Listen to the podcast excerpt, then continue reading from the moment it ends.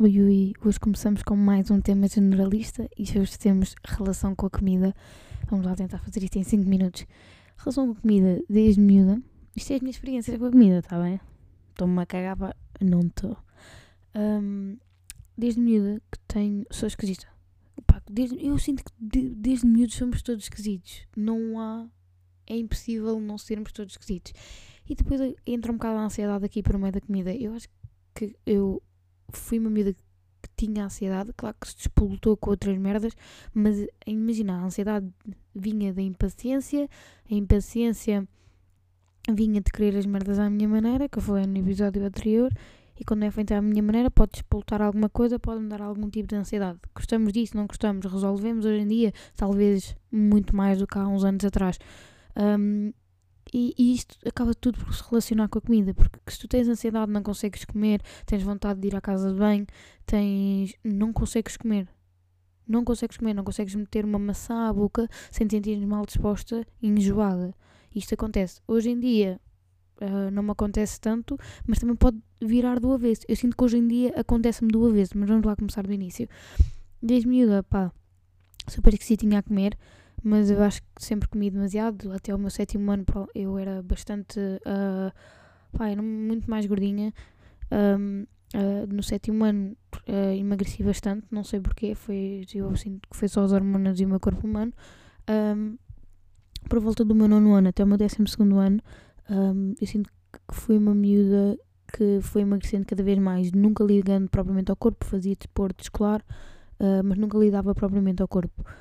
Um, e quando uh, e chegou uma altura da minha vida, primeiro toda a gente me dizia que eu estava super magra, a coisa que eu não viria, sentia-me super bonita, super atraente, super fantablástica, uh, como, se, como se isso tivesse que ser alguém magro, não tem, mas era assim que eu me sentia. E, e eu lembro-me perfeitamente no verão que eu fui parar duas vezes ao hospital porque eu não consegui, não consegui ingerir nenhum tipo de alimento. E porquê que eu não consegui ingerir nenhum tipo de alimento? Porque eu não comia. Ou seja, eu habituei-me a não comer. Ou seja, eu passava um verão e se calhar comia uma maçã por dia. Eu acho que a adrenalina era tanta, tinha tanta coisa para fazer, tinha que estar ali às 6 horas, tinha que estar ali com o pessoal. Tipo, eu acho que estar com tanta gente e estar sistematicamente todos os dias a fazer alguma coisa. Uh, era esquecer-me de comer. Eu genuinamente esquecia-me de comer. Tipo, não me lembrava de fazer não me lembrava de fazer um pequeno almoço, não me lembrava de fazer um almoço, não me lembrava de fazer um jantar. Então não saía de casa, não, não tinha fome e por tu, tu, quanto mais tempo tu te habituas sem comer, mais tempo tu consegues um, sem comer. Por exemplo, as pessoas que fazem dietas de jejuns, por exemplo, aquelas dietas de, de que não jantas, puta Cristina Ferreira faz essa merda, tipo, não jantas até e só comes às 10 da manhã no dia seguinte, ou só almoças no dia seguinte, para ficares fit. Eu, eu fazia isso inconscientemente, mas isso não é bom, fui parar uma vez ao hospital porque não conseguia, eu não conseguia, tipo, eu tentava comer e sentia o estômago e vomitava tudo o que eu tinha lá dentro, e eu não sei se isto estava a levar para um problema grave, cheguei cheguei lá, deram-me. Já nem lembro o que é que me deram, mas eu acho que me deram um ice tea numa seringa, puto.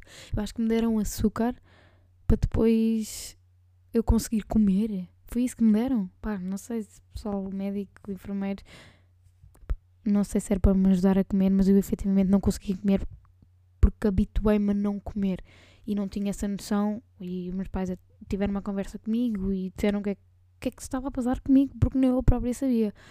Hoje em dia sinto que me refugio muito na comida, que eu não sabia que isto nunca me acontecer, que eu não sabia que isto me tinha acontecido. Pá, sei lá, eu, uh, aqui há uns meses olhei-me ao espelho e fiquei, uau, tudo me servia desde que eu tenho, todas as roupas que eu tenho servem-me desde que eu tenho 12 anos, eu tenho um metro e meio, todas as roupas me servem. De repente, as calças começaram a servir, não, a não servir.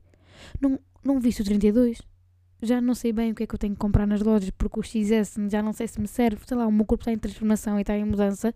Eu sinto que essa também é uma relação com a comida, que eu sinto que em cada momento que eu posso eu como uma merdinha. É, por exemplo, em vez de comer uma sandes, como um chocolate. Mas isto, agora imagina isto, várias vezes ao dia, todos os dias. Claro que o teu corpo vai mudando. E chega um momento que olhas aos espelhos e fica, uau, eu estou assim. Eu não sabia que eu estava assim, eu ainda não tinha tempo nem não tinha tido tempo para me olhar ao espelho e perceber que eu estava assim. E efetivamente é assim que eu me sinto agora relativamente ao meu corpo. Amo o meu corpo, pá, linda de merda, mas relativamente eu não estou a mesma miúda que estava com 16 anos ou com 18 anos. E claro, o corpo muda, tudo bem, toda a gente percebe isso. Mas é bem impactante.